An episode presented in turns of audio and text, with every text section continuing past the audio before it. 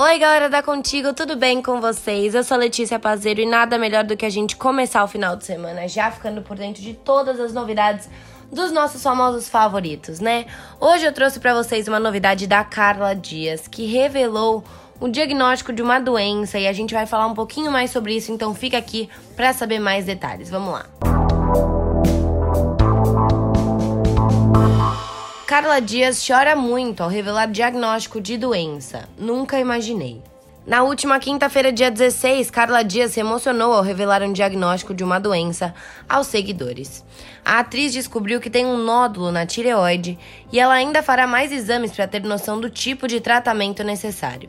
Nem todo dia é bom, mas sempre tento vir aqui para passar uma mensagem boa para vocês, para compartilhar alguma coisa positiva ou que seja descontraída para fazer vocês sorrirem. Mas hoje não foi um dia tão bom para mim. Eu descobri essa semana que estou com um nódulo na tireoide e ainda não sei se é maligno ou benigno.